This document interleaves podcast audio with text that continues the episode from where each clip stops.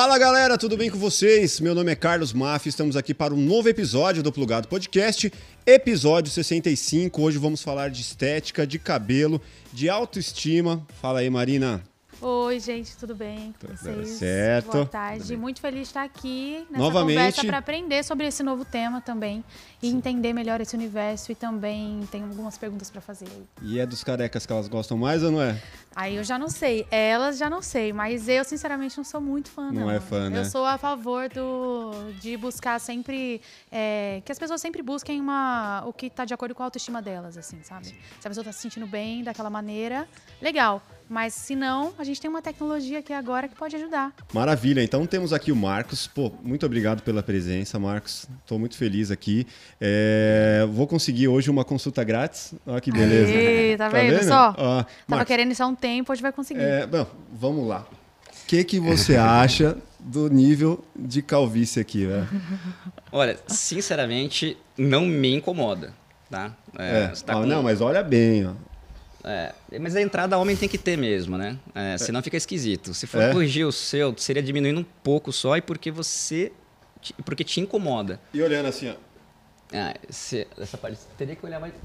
O ideal seria olhar um pouco mais de perto, Aham. tá? Mas Mas, isso, isso se te incomoda com tratamento clínico, você resolve. Mas não é o finasterida, não, né?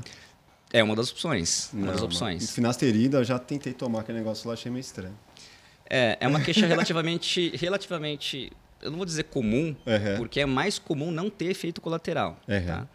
É, é claro que assim na, na bula fala 1%, ah, mas na prática clínica a gente percebe que esse número tende a ser um pouco maior. Tem também É queda de- possível queda de efeito psi- libido. Queda de libido, isso. Aham. Cabrocha, né?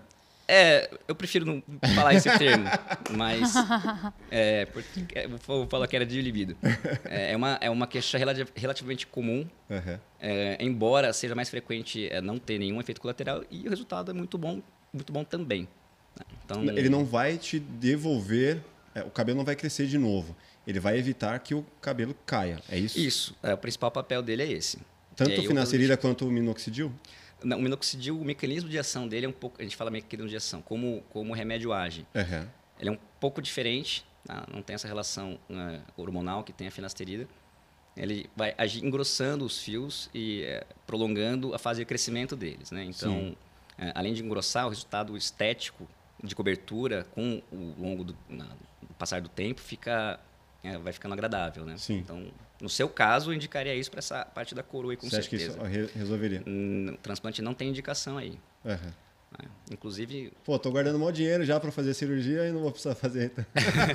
Eu só indico cirurgia. Aliás, a principal indicação de cirurgia é, tem a ver também com o paciente, quando que ela é bem indicada. Aham. Isso influencia muito no resultado final. tá? Então, é, ela tem que ser indicada. Um paciente, por exemplo, que tem um, um grau de calvície muito extenso? E a área doadora, a gente chama de área doadora lateral aqui, a parte de trás da nuca, tá? É, isso eu acho que é um esclarecimento importante, porque muita Sim. gente é, fica em dúvida de, meu, peraí, eu vou, de onde vai vir esse cabelo que vai, que vai, vai Sim. para minha cabeça? Sim. Na verdade, é um transplante, né? Você vai tirar de você mesmo. Isso. Como Ah, que funciona o processo? Exatamente. O nome, o nome mais correto é transplante capilar. Uhum. Porque implante a gente fala quando pega uma coisa que não é do próprio corpo Sim. e coloca, por exemplo, implante dentário, por exemplo. Tá? Pode crer. O correto é transplante. É, o calvície é, de padrão masculino, né? onde vai caindo aqui a parte da frente, a parte da coroa também progredindo, mas você percebe que fica nas laterais e na parte de trás também. Sim. Não é que ficam todos, eles também caem, porém em grau e frequência menor. né? Então, a, a técnica é a seguinte, falando do homem, né?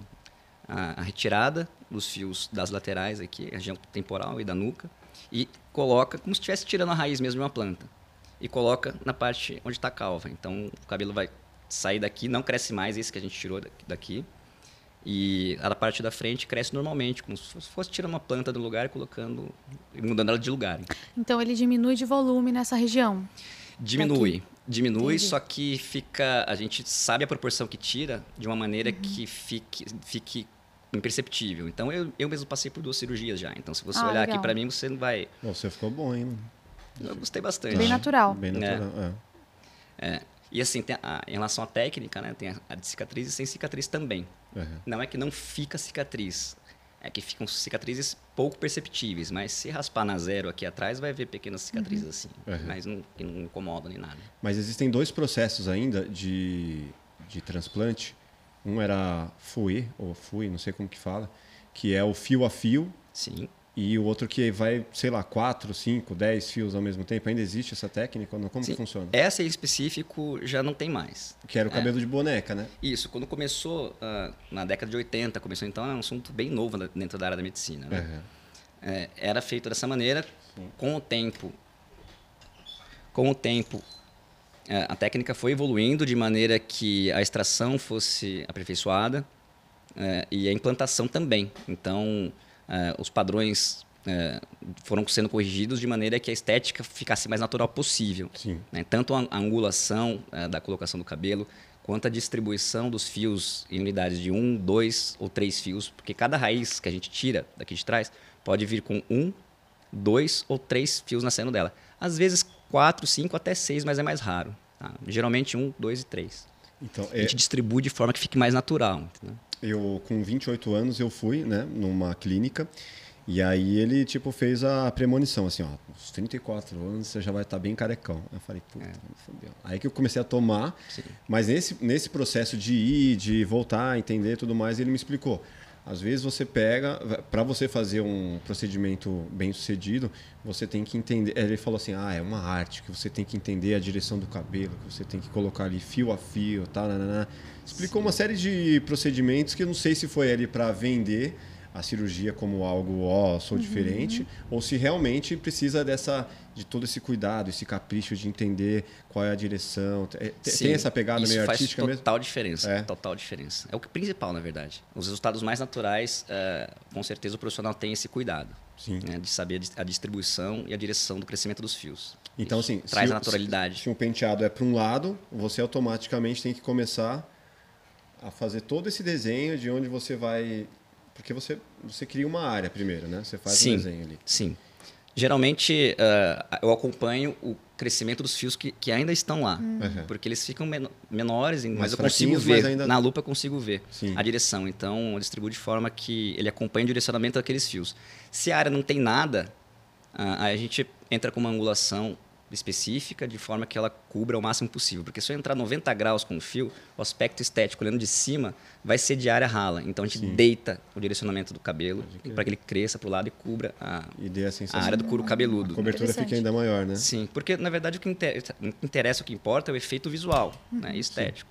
Agora, quando vai na piscina, você vai lá e. Então, a piscina que é foda. Né? Pra o meu caso, na piscina. Foto com cabelo molhado, ferrou, tá ligado?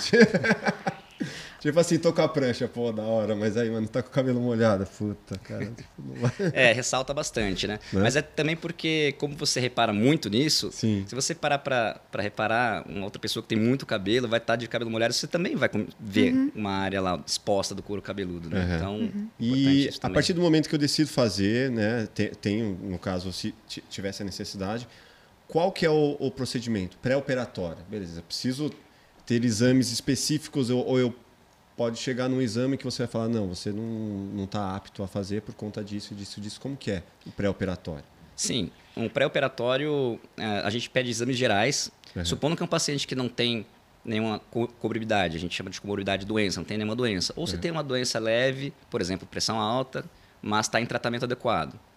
Então, esse paciente ele é considerado eh, pela Sociedade Americana de Anestesiologia como um paciente ASA 1 ou ASA 2, que significa que ele está apto a fazer esse tipo de procedimento eh, como uma cirurgia prolongada. Então, a gente pede alguns exames gerais mesmo, mas nada muito específico. Exame Não é de sangue, restritivo coágulo, assim, né? é, não é muito restritivo. Então, Uhum. hemograma, é, o coagulograma, que é para ver como está o coágulo do sangue, Uhum. a função é, do rim, para ver se ele não tem alguma alteração, enfim. Se o paciente é mais idoso, às vezes ele às vezes tem algum tipo de doença e não sabe. né? Uhum. É, mas exa- exa- exames gerais mesmo e, e a gente encaminha para fazer. E tem um- um- quando você vai fazer um procedimento de uma plástica, por exemplo, um procedimento estético, tem a diferença de fazer numa clínica ou fazer no hospital.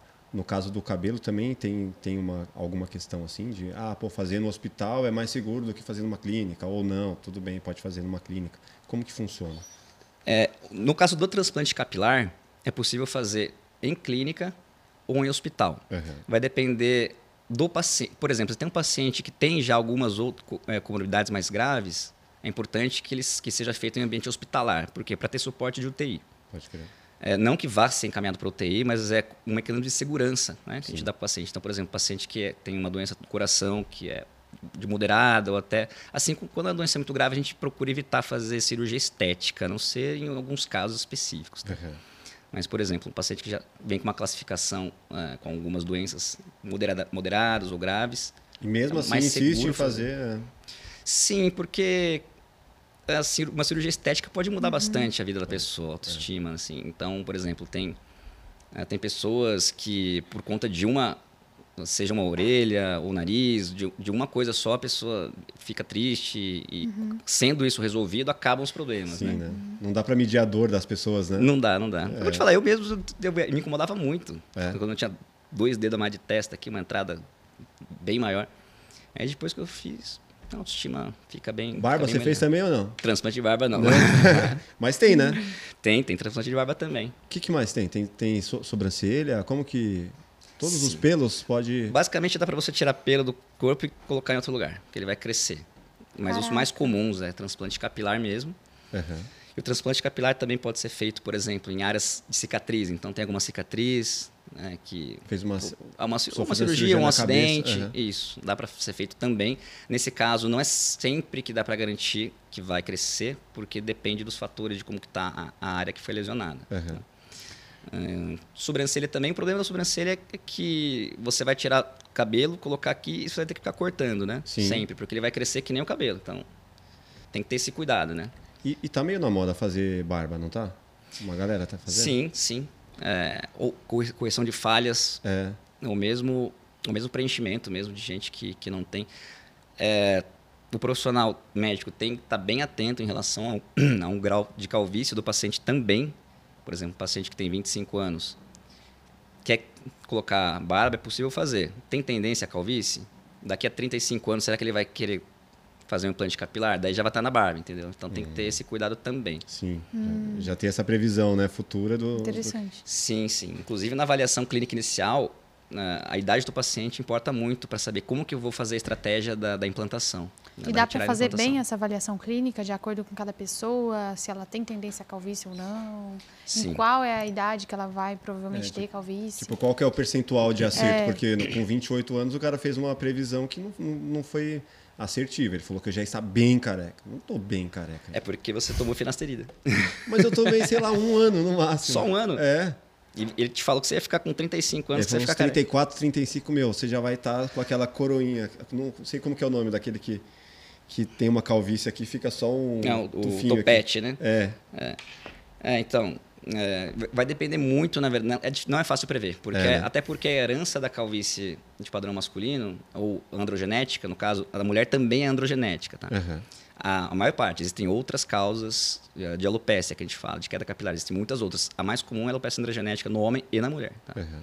Existem os autoimunes também, enfim, é uma, uma série aí de, de outras de doenças que podem evoluir com, com perda de cabelo.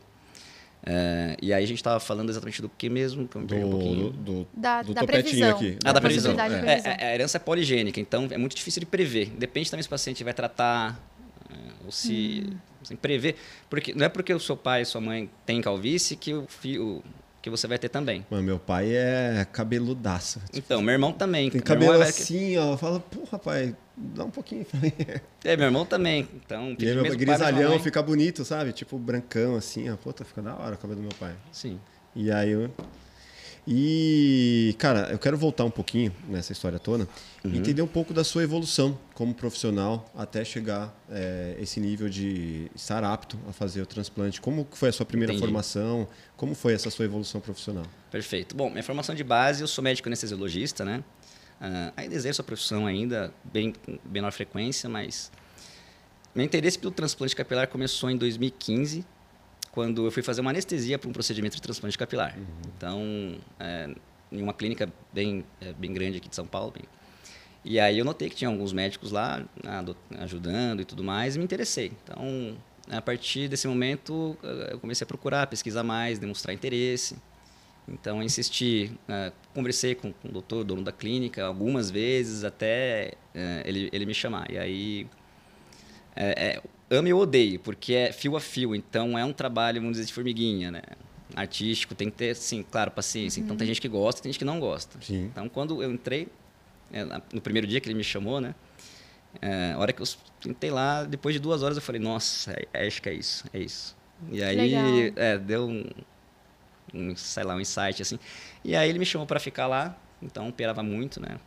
Quantas Falei, horas em média eram essas operações? Ou é... Cirurgia de transplante capilar em média de 5 a 8 horas. Caraca. Varia. Caraca. Se você quiser se colocar na sua central, depende muito da equipe. Tá? Uhum. Uma equipe bem treinada consegue agilizar mais o tempo. Sim consegue extrair os folículos com uma taxa menor de transecção, que a gente diz, é, sem cortar muito a raiz, né? Porque como você tira, tem a possibilidade de é, danificar a raiz, né? Então é importante uma, uma equipe bem treinada para evitar que isso aconteça com frequência.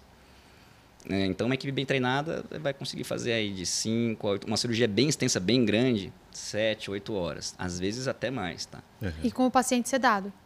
No meu, eu faço com o paciente sedado. A forma como eu trabalho é assim. Né? Até porque, como anestesista, reconheço que acrescenta não só conforto, também com uma segurança para o paciente. Então, observado com um médico anestesista em sala, sedação na veia, dorme, careca, acorda cabeludo, basicamente. Que Legal. demais. E esse processo de evolução, é, quantos cursos precisa? Tipo, é, hoje tem a facilidade da pessoa buscar esse tipo de conhecimento técnico. Como que é o mercado hoje?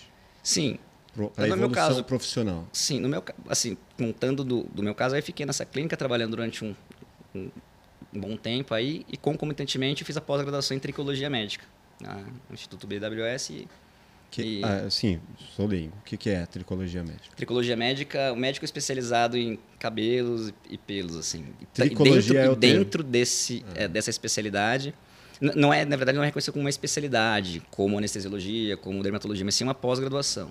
Entendi. Então, de, e dentro delas existem estudos sobre várias é, doenças ou afecções, estética também, em relação ao pelo. O, o, cabelo, né? O cabelo é um pelo, né? Sim. É, e dentro do, dessa pós-graduação também tem é, é abordado o tema transplante capilar também. Que demais. Então, a conclusão fez... Mas, assim, também é um tema... É, cirurgia plástica, por exemplo, também tem acesso a esses, a esses cursos. Dermatologistas também. Né? E existem alguns cursos que são feitos também em, em, alguns lugares, às vezes de alguns poucos dias, né? Existem esses cursos também. Mas que com certeza não vai oferecer o mesmo grau de, de experiência, expertise para o profissional, né? É, o que vai oferecer esse grau realmente é, é, é operar mão na massa mesmo. Mão né? na massa, né? É.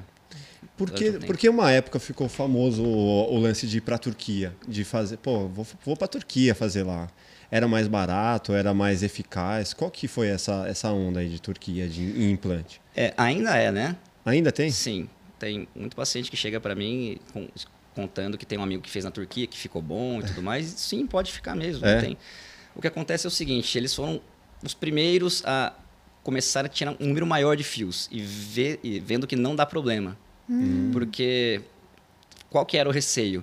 Se tirar muito cabelo da área doadora, pode ficar rala e danificar. Assim, não danificar, o efeito estético fica ruim aqui atrás.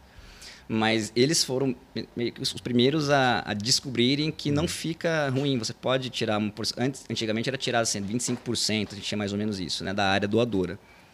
E, e eles foram tirando cada vez mais, vendo que não dava problema nessa, nessa parte aqui doadora, e, e com isso começaram a colocar mais cabelo. Entendi. Mas o, procedi o processo lá ele evoluiu de forma a popularizar e ficar mais em conta de fazer lá do que fazer aqui no Brasil? Mais em conta, eu sinceramente eu não sei. Uhum. O, o, relato dos pacientes é que na verdade o preço acaba sendo igual passagem e tudo mais. Sim. É, começou a ficar muito, vamos dizer assim, famoso. Mas o Brasil veio na sequência logo atrás, então a gente já consegue fazer isso também e muito é, bem também. Bobagem para lá, né?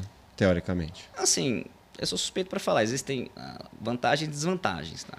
A principal desvantagem que eu vejo é o acompanhamento pós-operatório, porque é uma cirurgia que demora para ter resultado. Sim. Então, pode ter algumas afecções durante o, esse curso, por exemplo, aparecimento de espinhas entre o primeiro e o segundo mês. Muitas vezes tem que entrar com antibiótico. E aí, como é que você vai no local fazer com alguém lá da, da inserção do, do transplante? Sim, é no, as espinhas é no caso do, no local mesmo. Ah, no local. Que a gente chama de área receptora, né? Então, a área doadora Né? Que, né, como eu falei, a área receptora, Uhum. essa parte da Entendi. frente. Então, é, é uma coisa que eu, que eu percebo no pós-operatório de quem faz.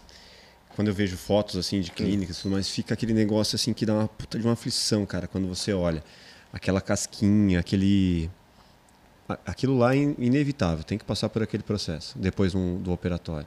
Sim, mas sai bem rápido, viu? É? É, as casquinhas com um tratamento ade- adequado, quinto ou sétimo dia, já fica. Às vezes demora Ah, um pouco rápido. mais. Sim, tem algum, alguns procedimentos que a gente faz para para que acelere né, o, o caimento delas. É importante não ficar arrancando com força, né? Deixa elas caírem. Sim. Mas a gente vai amolecendo é, a- com hidratação, passando alguns, alguns cremes também que ajudam a amolecer e desidratar. Beleza. Que- de uma semana já fica. Então vamos lá, quem, quem tá assistindo, a gente já falou do o procedimento dura em, em- em média de 8 horas. Acabou o procedimento, que que, quanto tempo a pessoa volta para casa? Como que é? Como que é essa história de finalizar um procedimento e beleza, posso tomar sol de novo? É, no caso do sol em específico, é um mês, mais ou menos. Um mês. Pelo menos um mês, um mês a 40 dias. Tá. Porque a área fica inflamada, né? Então, acabou a cirurgia, o paciente vai para casa. No caso, como eu faço com sedação, uma meia hora a mais lá, uma horinha a mais esperando. Quer dizer, não precisa nem Legal. passar o dia lá, né? Chegou de manhã, faz, no, noite já vai para casa, normal. Isso é muito comum começar exatamente, no mesmo dia. Aham. É, geralmente a esposa vem buscar ou, ou alguém. Como eu faço com, é, com, com a sedação, sempre alguém tem que vir buscar. tá? Uhum. Tem que ter acompanhante, não pode voltar para casa dirigindo, Tá. nesse caso. E aí, vai para casa, as medicações ah, eu otimizo para cada paciente de forma a controlar bem a dor. Então, muitos relatam zero dor, nenhuma dor, ou no máximo um incômodo.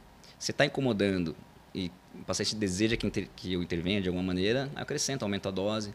tá? Como anest- anestesista também, essa parte de controle da dor foi muito importante, Sim. acrescentou bastante também. Então, Já durante faz- a cirurgia, O cara não vai sofrer Não na sua dói. mão. né?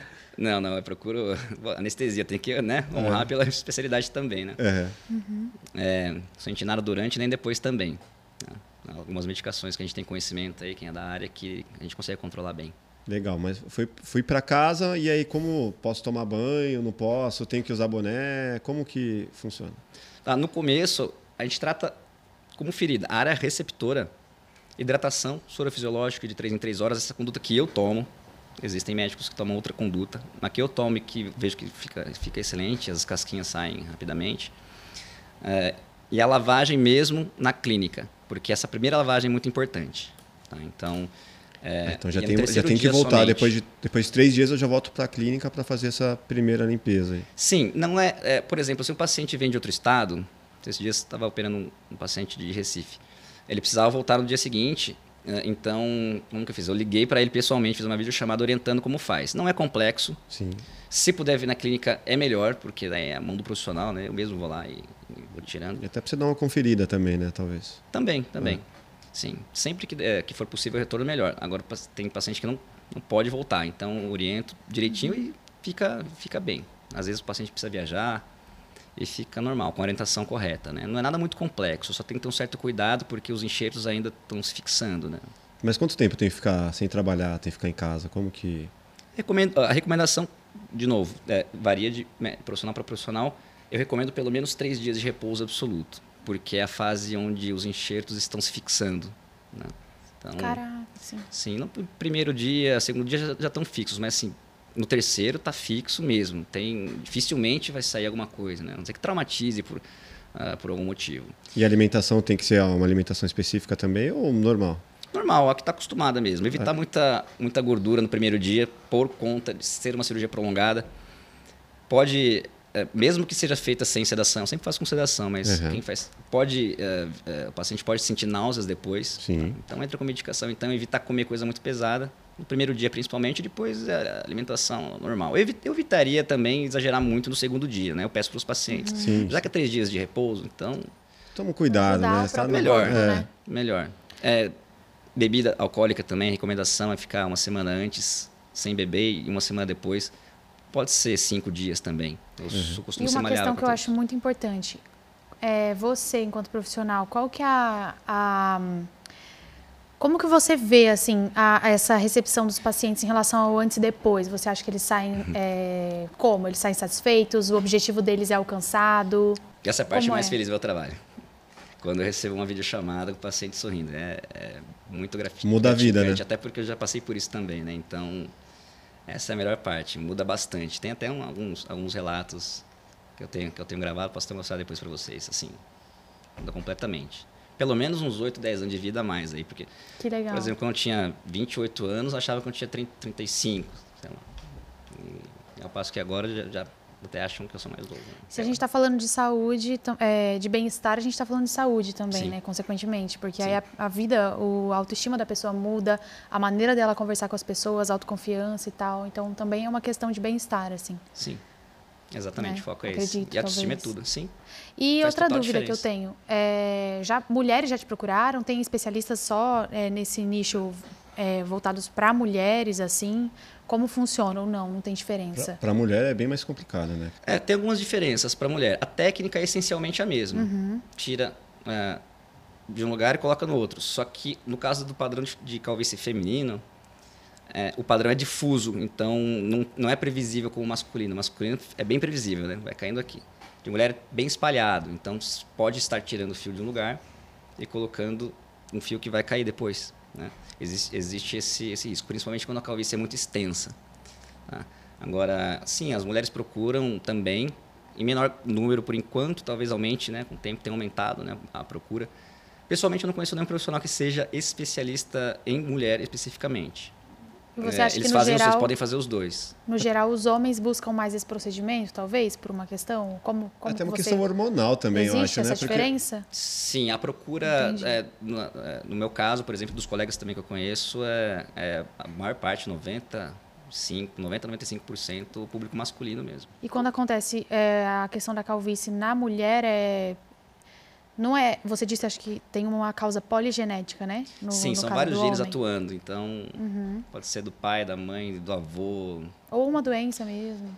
Pode ser uma doença também, no caso seria outra causa, né? Muito comum, a alopecia Uhum. areata, por exemplo, né? É autoimune, então tem período de remissão e de volta ao cabelo também. É possível fazer transplante nesses pacientes porque pode ter as duas associadas, né? A alopecia areata, por exemplo, junto com o padrão de calvície feminino Uhum. ou masculino. Mas no caso teria que fazer o tratamento primeiro da eh, remissão da doença, né? No caso da alopecia areata, e depois é possível sim transplantar.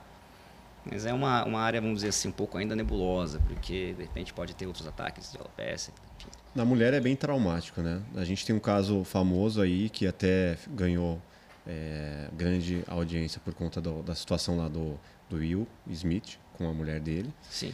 Que como que é o, o caso dela específico? A, alo, o, alopci- a como que é? Alo, O dela é. o dela é alopecia areata, ou é né? alopecia? Qual que é? a- Alopecia, os dois termos são corretos. Alo- É? Alopecia é o mais falado, assim. E qual Mas que é? falar alopecia também não está errado. E, e qual que é a dela? Por como que Se eu não me engano, a dela é areata, né?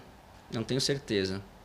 É, queria que você a conferir, mas eu acho que a dela é, é areata. Chama, é, é uma doença autoimune. Então, os próprios glóbulos brancos, os glóbulos de defesa da célula sanguínea, atacam a, os fi- a raiz dos fios lá e fazem eles caírem. Então, depois. Aí trata com imunossupressor, né? Remédios que diminuem a, a, a imunidade. Sim. De forma controlada, é claro. Se eu não me engano, é isso. Vamos conferir se é a alopecia areata que ela tem. Mas em caso de eh, não é um caso para transplante capilar dela. Não, não parece ser, não. Não resolveria. Não sei se ela tem um padrão de calvície, até porque é extensa dela, né? Sim. Não, é, não resolveria porque se for isso mesmo, né, alopecia areata, no caso vai transplantar o cabelo e os, a próprias, as próprias células de defesa do organismo dela vão atacar esse cabelo transplantado. Então, Caramba. a não ser que fique um tratamento constante, mas também é imprevisível, porque a doença ela, ela vamos dizer assim, entre aspas, ataca é, esporadicamente, né? Às vezes é até difícil de prever. É bem incomum o que ela teve? Ou- É, é relativamente. Não é, não é o padrão mais comum, Aham. mas é, é uma doença que, que a gente vê por aí sim. E é complicado você pensar que alguém de Hollywood tem e não consegue solução, tipo, pensar em, em outra em outro É. nível, né? Tipo, Por isso que eu sempre pessoas- bato, eu sou sempre a favor de que a pessoa tem que fazer aquilo que ela se sinta bem, que ela se olhe no espelho e ela fale, tô bem, sabe? Me sinto bem, me sinto confiante para falar com outras pessoas, para ir, se é uma questão de resolver, é, de não, não gostar da própria calvície, ir lá e resolver isso, mas nesse caso tem, já conheci mulheres que é, por, por pa- padrão estético ou por é, opção mesmo, já é, assumiram, por exemplo, a, de raspar o cabelo, de, de ficar careca e tal. Então, no caso delas, eu acho que se ela se sente bem de assumir esse lugar também, sabe? É, e de tem- ser. Tem muito pra onde correr Sabe? também, né? Tem que assumir, É, cara. Tipo, tem muito na moda agora, né, no público feminino, a tal da lace, né? Hum. Que é aquela, como se fosse a, não sei, no termo mais assim, é, convencional, a peruca, mas é uma bem assim, que vem de uma cultura mais, Hum. assim, que ela, ela fica bem encaixada no couro cabeludo e parece que é um cabelo natural mesmo. Sim, não é prótese. E aí, não, não, é, outra prótese. É, por exemplo, qualquer pessoa pode colocar. Eu que eu posso prender meu cabelo aqui e ir num cabeleireiro, porque como no caso eu não sei colocar sozinha, mas muitas mulheres colocam sozinha e fica parecendo cabelo natural mesmo, assim, segue aqui a linha e tal e é bem transparente essa parte e muitas é, muitas artistas na verdade usam, sabe, para gravar coisas, aparecer com um cabelo novo e não precisar mudar necessariamente. É, você já homens já usam isso, você sabe? Posso ser bem sincero, nem sabia que existia isso. É? desculpa a sinceridade. É um, Tá. tipo, é um tipo de peruca fashion, né? É, coisa assim. é isso, é isso. Ela é bem realista mesmo e ela é bem usada por artistas, assim, que ou, é, às vezes precisam gravar, por exemplo, um clipe e aí querem aparecer com visual novo, sabe? É, ou mudar de visual verde, três vezes no mesmo clipe e aí para não prejudicar o próprio cabelo, não precisar fazer uma mudança radical, optam pela tal da lace, entende? Sério, e, você, ela dura quanto tempo, assim? Ah, ela pode ficar. Já vi casos assim, se ela é bem colocada mesmo é, e, tem, e é- tem uma boa qualidade, a pessoa consegue ficar até uns 15 dias com ela. Hum. Com o mesmo cabelo? 15 dias? Já vi, 10 dias por aí. E pode molhar e tal. É, mas deve ficar um fedozão, né? Eu não sei, não sei mesmo. Aí eu nunca coloquei, mas assim, não, não sei. É, É, é. Mas tudo isso que a gente tá falando é autoestima, né? é. Eu acho que deve ser um dos maiores questionamentos das pessoas que te procuram, né? Pô, tô com autoestima baixa, cara. Como que... Sim. Não falo, exa- não falo exatamente esse termo, mas dá pra ler ah, que na mente da pessoa que é por aí. É, né? Chega d- dizendo que ah, tô- às vezes o paciente é jovem, né, depende da idade, já tem paciente de 55 anos, que casado com a esposa, e conversou com a esposa e tá felizão hoje. Ele di- disse pra mim que até tá, tá dando trabalho pra esposa no supermercado lá. que ele vai lá- Ah, não aguento. É, É, paciente Agora é uma situação complicada da esposa também, né? Ela fala assim, meu, tá feio meu cabelo. né? Não, tá bom, tá bom. Ah, vou fazer um transplante. Pô, vai que vai, vai ficar bom. É, tem isso também. Deve ser, né? Sim, Porque sim, fala sim. assim, ah, não, não tem. Porque a mulher pensa assim, ah, mas não tem solução, vou ficar falando o quê? Que, que tá, Vou ficar tá falando o quê? Tipo, piorar a história. Então, o, o principal, assim, é se incomoda o paciente. É isso é o Com certeza. ponto-chave, porque ah, tem amigo meu, inclusive, que eu falo, cara, faz, vamos fazer um transplante aí e tal, e não se incomoda. Uhum. A partir do momento que, que ele fala, que ele falou isso pra mim, eu, acabou, já nem insisto mais, porque se não incomoda, não precisa. Não tem por que ficar insistindo, né? Tem uma pergunta da produção aí, Bianca. Tá com ela no, no, no gatilho. Opa, dá pra me ouvir bem? Dá. Só aumenta um pouquinho só.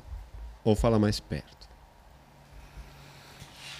Tá melhor assim? Sim. Beleza.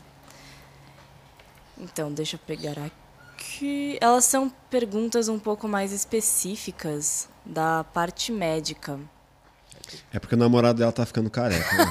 Para de falar assim dele, Mafia, ele vai assistir o episódio, ele vai ficar chateado. Mas ele é biomédico, então quando eu falei que era de implante, ele ficou interessado. Aí. Mas. Abraço, Bacana. Carlos. Ah, olha só, Chuchu, especial pra você. É, ele perguntou sobre as duas técnicas, a FUE e a FUT. Você pode explicar qual é a diferença entre elas? Sim, é, a FUT, a, vamos dizer que é mais moderna é FUE, mas as duas são feitas ainda e tem as suas indicações. A principal diferença é a cicatriz linear. Então, a FUE, que é a mais, vamos dizer assim, vou dizer mais moderna, porque a FUT também é feita ainda e tem as suas, as suas indicações. FUE, retirada fio a fio, ah, sem cicatrizes perceptíveis a olho nu, a não ser que você raspe, né, na zero aí aparece.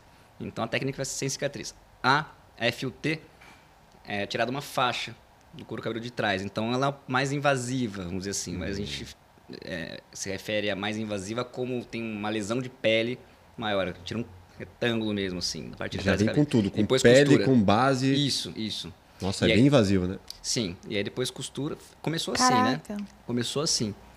É, foi em 2002 somente que a técnica FUE foi, foi inventada, né? Por um, por um americano, Entendi. William Hasman.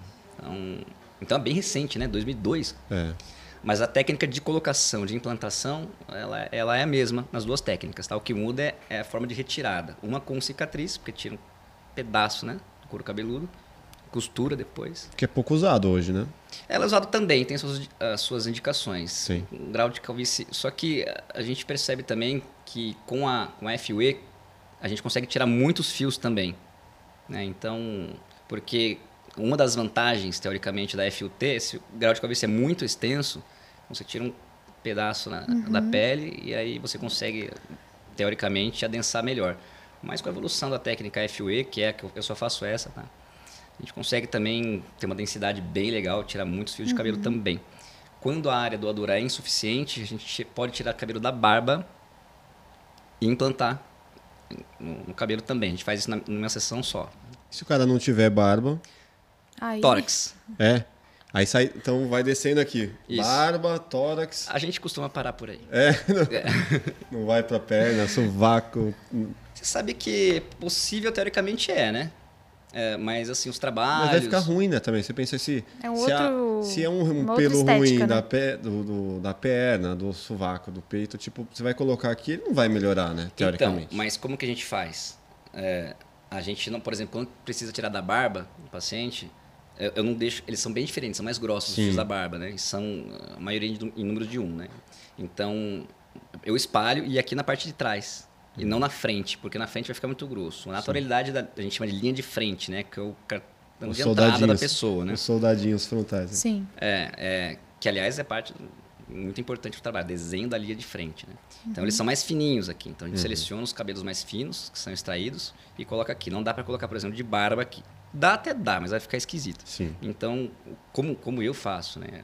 Eu preencho com os fios que eu tirei daqui da área doadora mesmo, e, a da barba eu espalho. Então não fica esquisito, é como se tivesse é, espalhado. O que pode mudar um pouco é o aspecto quando tátil, né? Então quando passa a mão no ca- na cabeça, você vai notar uma sim, diferença. sim. Sim. Mas visualmente, Eu tenho uma, uma. A minha barba, ela parece que os pelos elas, eles vão até aqui em cima. É comum isso, porque aqui ele tem uma, uma pegada né, mais, mais fina. E aqui, quando ele tá maior, ele fica mais enroladinho, tipo a barba, sabe? Como se a minha barba fosse até aqui em cima. sim, é normal isso. É normal? É, sim. Porque assim, se eu quiser ter um cabelo grande lateral aqui, ele fica enroladinho aqui, fica, mó, fica zoado. Fica esquisito. É. Aí eu, O mais esperado é que fosse ele que acompanhasse aqui o, a naturalidade do crescimento do. É, tem que deixar. Norma- não- não é normalmente tem que muito- deixar ele mais raspadinho aqui do lado mesmo, que aí já segue a barba e Uhum. fica ok. Mas pra deixar ele maior, parece que a barba vai até em cima. Já até me falaram isso. Pô, parece que pelo da barba aqui que você tem até em cima. Não é mais comum, mas não tem nada de errado nisso. É. Não. Bianca, tem mais uma? É, antes de fazer a outra, eu fiquei curiosa sobre o pós-operatório dessa, dessas duas técnicas. A FUT, que você falou que tira uma tira de couro do- da cabeça da pessoa, Sim. tem um pós-operatório mais demorado, mais trabalhoso? Ou, tipo, meio que dá na mesma? Excelente pergunta. Por ser uma, uma cirurgia um pouco mais invasiva, a recuperação é mais prolongada também. Então, tempo de cicatrização, tira o ponto com sete dias. Tempo de repouso também é maior e a dor também, é, potencialmente, também é mais doloroso pós-operatório. Mas principalmente são essas as diferenças básicas. O tempo de repouso mais prolongado por ser uma cirurgia mais invasiva. Imagino. Boa. E a outra é se você enxerga que esse, esses procedimentos estão indo por um caminho mais acessível, porque não deixa de ser uma, um processo caro. Sim. E que nem vocês falaram antes, né? Ah, a galera ia para a Turquia fazer, agora tem aqui. Você acha que com o tempo isso vai se tornar uma, uma opção mais acessível? É, pega que Como é, é outras algo questões bem elitizado, também. né? Não é Isso. pra qualquer um. É, eu acredito que existe essa possibilidade, como, por exemplo, é, por exemplo, prótese de silicone, né? Então, foi se popularizando ao longo do tempo. E aí, alguns profissionais ainda, depende do profissional, pode cobrar mais caro, mas existem as clínicas que são mais em conta e tudo mais. Esse processo, de alguma forma, parece estar já acontecendo. De qualquer maneira, é um, é um procedimento que envolve uma equipe grande. Porque, imagina, fio a fio, então, né, um paciente, por exemplo, semana, semana passada foram é, 13.500 fios, e às vezes é 16, entendeu? Então, exige uma equipe grande. Então, só de 16 equipe, mais material que a gente usa também, 16 mil fios. fios. 16 Porque uma coisa é enxerto, Aham. é uma coisa unidade folicular, a gente tira daqui, só que lembra que cada, que cada raiz, Pode ter 4, 5, Um, 6. dois ou três. então de enxertos 4.500, e aí você vai multiplicando e contando os fios, a gente conta, né? Aí vai dar 15 mil fios, 14 mil fios. O paciente vai cobrir só as entradas, e não precisa ser muito mais do que 1.500 enxertos, né? Vai dar uns 2.500 fios mais ou menos. Então, esse, esse essa noção ela é muito importante o, o profissional experiente ter essa noção de quanto que ele vai tirar para cobrir a área que deseja. Se o fio é fino, é um, é um número. Se os fios são mais grossos, são outros números. Se o fio nasce enrolado... Se o cara tem a cabeça maior, também. vai ter um número maior de fios. Com certeza, com né? certeza, sim. Se ele tem área doadora suficiente também. Tudo Sim. isso conta, né? Sim. E o desenho, né? Da linha de frente também, que é, é a parte artística da coisa. É, artística foi Sim. gostoso, Porque né? pode mudar. O Completamente. cara só olha no espelho todo dia. E se ele, de repente, vê um. que não- É muito comum, por exemplo, o paciente querer que desça a, a testa, né? Até um, um certo ponto. É, nesse caso, eu tenho que conversar com ele e explicar o porquê que eu vou conseguir descer só um tanto, é, pensando qual o grau de calvície que ele tem, quanto de área doadora ele tem. Tá? Então, esse cálculo é feito. E muitas vezes também ele, é, o paciente quer que abaixe muito e fica, vai ficar escrito, É. porque eu sei como vai Vai ficar ficar depois falso, de nove é. meses. Né? Seis meses a nove meses. Sim. É, aí fica com testa curta ou fica ca- parecendo cabelo na testa. Então tem que ter essa noção dessa proporção ideal para ficar um resultado mais é, natural possível. Né? E desses 16 mil fios que você coloca, quantos não pegam? Existe um cálculo assim de, ah, eu vou fazer vários e, sei lá, 10% não vai rolar. Sim, você já até falou um número bom, viu? 10? Acertei? É, Não. mas só que, só que isso varia muito. É. É, depende da, da extração como foi feita. Se é uma extração mais fácil também, tem cabelo que é mais difícil de tirar, vamos dizer assim, né? porque a raiz é, nasce em um ângulo diferente da, da, é, da direção que você vai furar. Então, uma taxa de transecção dos fios, um profissional experiente também conta muito. Na hora da implantação, existem dois tipos, da- a gente fala de implantação, a hora que coloca, né? Uhum. Ah, existem dois tipos que são feitos, né? Tanto a colocação com pinça, quanto a colocação com implanter, que é relativamente assim, mais moderno, vamos dizer assim, né? Ah, as duas são feitas, o que é mais feito, na verdade, atualmente é por colocação com pinça. No caso, ah, eu faço a colocação com os implanters, que é uma canetinha que vem com uma agulha. Ah, acho que eu vi no seu coloca lá- Instagram, que faz um... pss, um- Isso, é. É, eu é faço tipo uma, isso. uma agulhada, né? Um... É isso, ele fura e aí você aperta a pontinha lá da caneta e, e ela empurra o cabelo para dentro. Sim. A vantagem desse método é que você manipula menos o, o enxerto, né? Então, o enx- o o enxerto, os fios, eles são muito sensíveis. Então, qualquer coisa que você mexe lá perto, ele já morre e não pega, entendeu? Então, com, com os implanters, a gente manipula menos os fios, porque a implantação com pinça, não estou dizendo que não fica bom se o profissional faz com pinça, tá? Isso pode, pode ficar bom também dos dois jeitos, mas eu opto por fazer com implanter, com o implanter por causa disso. Manipula menos o enxerto, eu consigo angular também a direção eh, dos fios que eu quero que ele nasça, Uhum. para ficar mais natural possível. Então, acompanhando eh, o crescimento dos outros fios que o paciente ainda tem, ou, ou fazendo um desenho com a direção que eu quero, assim, ou que o paciente quer, né? Mas fazendo um- um- uma brincadeira de futurologia aqui, qual que você acha que seria uma evolução tecnológica ou uma evolução de procedimentos para deixar essa, esse procedimento mais em conta? Seria um outro tipo de implanter que faça uma coisa com uma linha de produção mais eficaz, que façam vários, que não tem que ser um a um? O que, que poderia ser para a gente chegar no nível de falar, pô, sei lá, vai ter isso aí no SUS, sei lá, daqui a 30 anos? Olha, é é difícil responder sua pergunta exatamente, porque eu não sei se a evolução da técnica vai, vai influir eh, no preço, vamos dizer, na precificação final. Mas, se- se- teoricamente, se a gente depende de uma equipe menor e de um procedimento é, com menos é, custos, a tendência é que a gente consiga baratear isso e levar isso a um maior número de pessoas. Sim, sim. é, isso, é, isso é possível. A é, assim, tem ficado algumas clínicas, eu não vou dizer populares, mas acho que não é o melhor termo, talvez. É, elas já conseguem baratear, né? Então você consegue fazer. Mas com qualidade? Então, é, é difícil falar. Sim, é complicado. Um profissional que é bem capacitado, ele vai, ele vai precificar da sua maneira, enfim. Também é a famosa oferta e demanda, né? Sim. Não tem muitos profissionais ainda hoje habilitados para fazer esse tipo de. E a, e a oferta, a, a demanda é muito alta, né? Então, muita gente careca no mundo. É só você ir num restaurante aí que você vai olhar pro lado, Com certeza. pega um elevador. Tá cheio de referência, elevador, né? você Ah, vai do lado, careca, É, é muito né? careca, cara, é muito careca. Então, e assim, não são muitos profissionais ainda assim, em relação a outras especialidades, estou dizendo, né?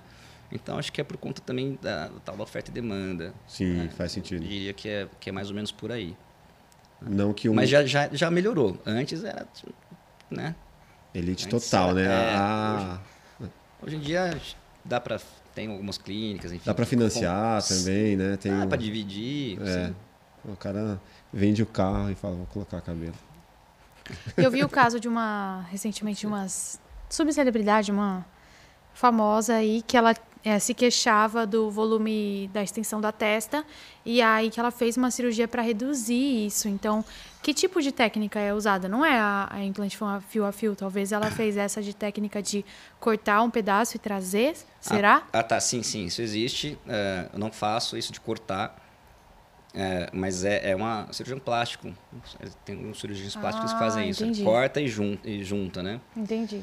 É possível também ah, tirar, inclusive tem, tem uma, uma paciente me ligou ontem. A gente vai fazer um procedimento de diminuição de. A gente vai baixar a testa, porque ela reclama da testa dela ser grande, então a gente vai tirar alguns fios daqui. Aí é, é um caso, por exemplo, que fica legal em mulher, Fica porque legal. ela não tem alopecia androgenética. Sim. Então a gente tira os fios aqui, não precisa. É, porque assim, mulher tem pavor de raspar o cabelo, né? Dá pra entender. Tem homem também que não gosta. Sim. Até é possível fazer sem raspar. A área, a área de extração a gente tem que raspar. tá? Tem que raspar porque é assim que a gente tira. Na área de implantação é até possível deixar sem raspar, mas dificulta a cirurgia. E assim, dificulta, não que vai ficar mais difícil para mim, para eu fazer, mas é, atrapalha mesmo. É melhor raspar. Tá? Para mulher, a gente prefere não raspar mesmo, tá?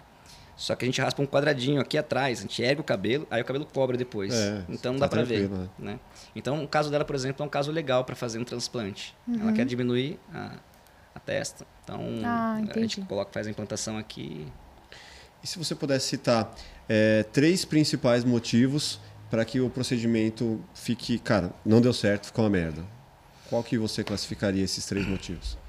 Qua- Quais os três erros mais comuns? É muito boa essa pergunta. Por isso é que é, é bom a gente ficar sempre de olho na cirurgia, o que está acontecendo. Então, por exemplo, os, os enxertos, se eles ficam fora do. A gente tira e deixa eles em soro fisiológico, gelado, né? E depois implanta. Se demora muito tempo, né? por exemplo, se por acaso a equipe é um pouco lenta, enfim, ou se esquece lá o fio, ele tem um certo tempo para morrer. Esse tempo não é exato, a gente não sabe, mas, por exemplo, se começa a passar de 6 horas, 6 a 8 horas, ele começa a sofrer. Então, você vai implantar, a raiz já... Esse é um dos motivos. Tá? É, outro motivo, é, se você, por exemplo, fiz- a gente faz, pré, a gente chama de pré-incisões, que são- a gente faz alguns buraquinhos, pequenos buraquinhos antes de colocar os fios, né? Então, se você faz ele uma, uma distribuição que não é adequada, não é bem densa, é, pode ficar um resultado, um resultado aquém do esperado. Se você faz um cálculo super esti- hipoestimado de, de retirada de, de fios para colocação, pode faltar cabelo onde você queria colocar e não conseguiu tirar. Esse é outro motivo também. Agora, difícil não crescer cabelo se você tira ele e põe direito. cara. Assim, é muito difícil, tá? Então, por exemplo, se você também faz um desenho da linha de frente que não está muito de acordo com o padrão natural que o paciente espera, também é outro motivo. Você falou três, estou falando alguns já, né? Tranquilo. Os três principais, é difícil falar os principais, mas são todos esses aspectos que a gente fica bem de olho. A contagem dos folículos e a distribuição deles também é, é, é bem importante, porque, por exemplo, eu evito ao máximo que aconteça uma distribuição desigual de um lado para o outro. Então, fico sempre lá de olho na, na, na cirurgia, faço também, né? Junto com a equipe.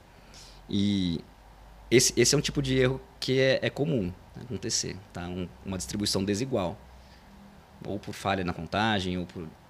é, enfim. O direcionamento também é bem importante.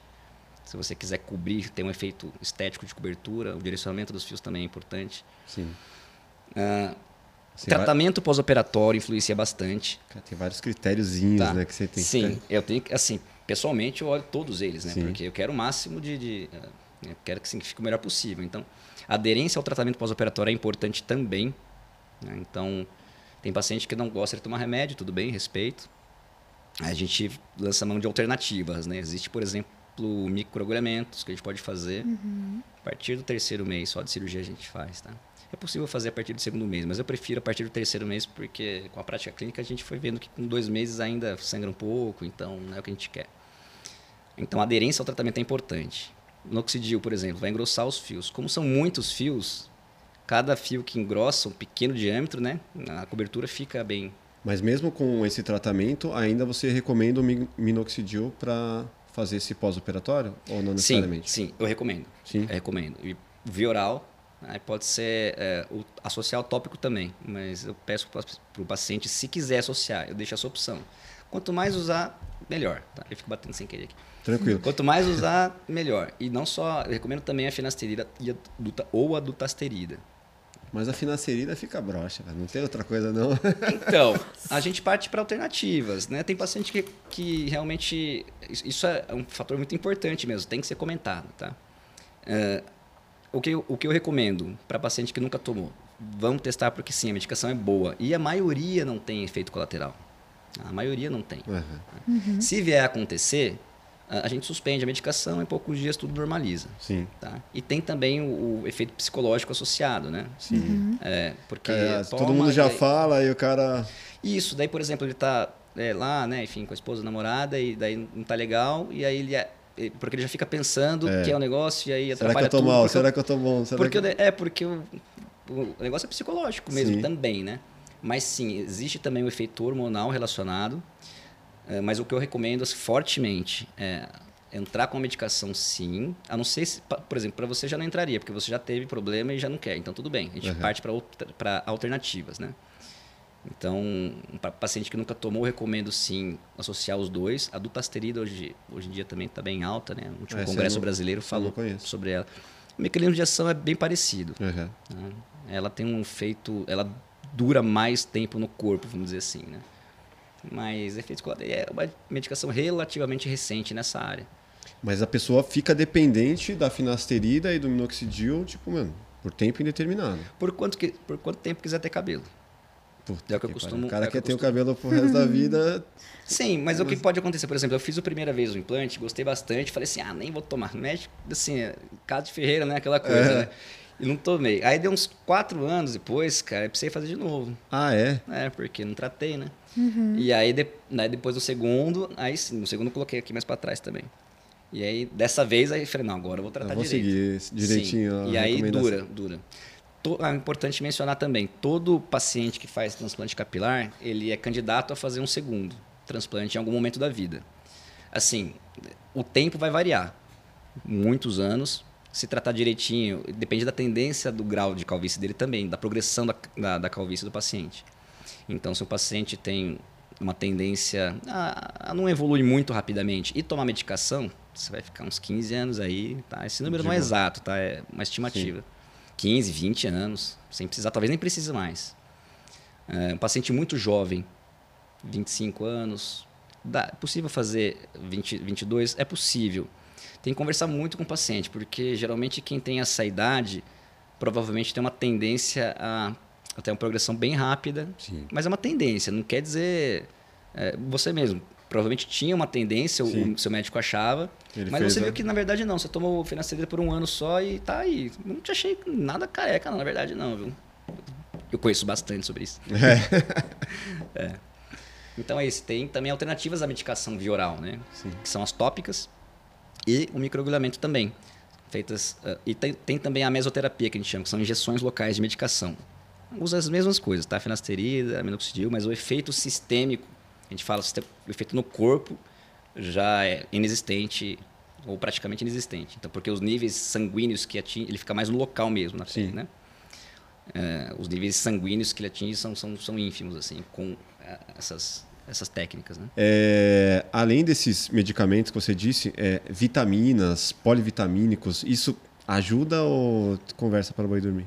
Elas podem ter alguma, alguma, alguma eficiência em alguns casos específicos, mas numa alopecia androgenética, onde os níveis, é, os níveis é, de vitamina do sangue da pessoa estão, estão normais, não vai fazer diferença. É, né? A biotina, é, ela veio como uma comprovação aí também, então tem associado, tá?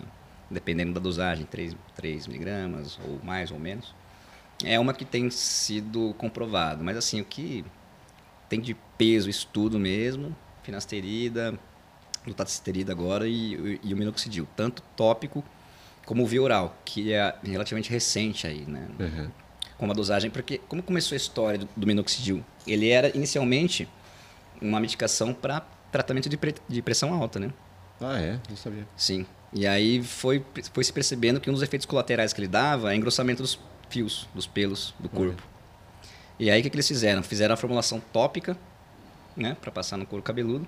E aí depois pensaram assim, bom, por que não, gente, por que a gente não abaixa né, na dose do, do minoxidil, em vez de 10 miligramas que era usado para pressão alta, por que a gente não coloca 2,5, 1? Vamos fazer os testes.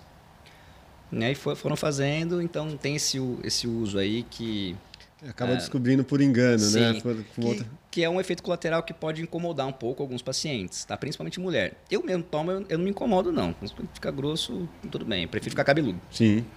É, mas pode incomodar muito as mulheres. É. Porque daí começa a crescer, né? Pelo onde não deve, né? Sim. Aqui, na sobrancelha, enfim, na, até bigode. Mas é possível também reduzir bem a dose. Então, sempre tateando de acordo com cada paciente. Isso é mais importante. Acho que o tratamento individualizado e específico para cada paciente. Então, eu acho que é válido você deixar um, uma mensagem para a galera que, assim como eu, tem dúvidas. É, agora já até nem, nem tenho tanto mais, mas que uhum. quer te procurar, tem uma questão aí que está incomodando. O que, que você poderia falar para essa pessoa? Tá certo. Muito obrigado pelo convite. Espero que tenha sido bastante esclarecedora né, em relação ao tema. Total. Para quem tiver é, alguma dúvida, quiser saber mais a respeito do assunto, pode procurar no Instagram. Tem também o site através do link da descrição. Muito obrigado. Legal, maravilha, Espero cara. Ter legal. Obrigado, obrigado Marina, obrigado equipe, valeu galera. Obrigada. Se inscreva nos nossos canais, Plugado Cortes, Plugado Podcast, nos encontre lá e até o próximo Plugado Podcast. Grande abraço. Valeu.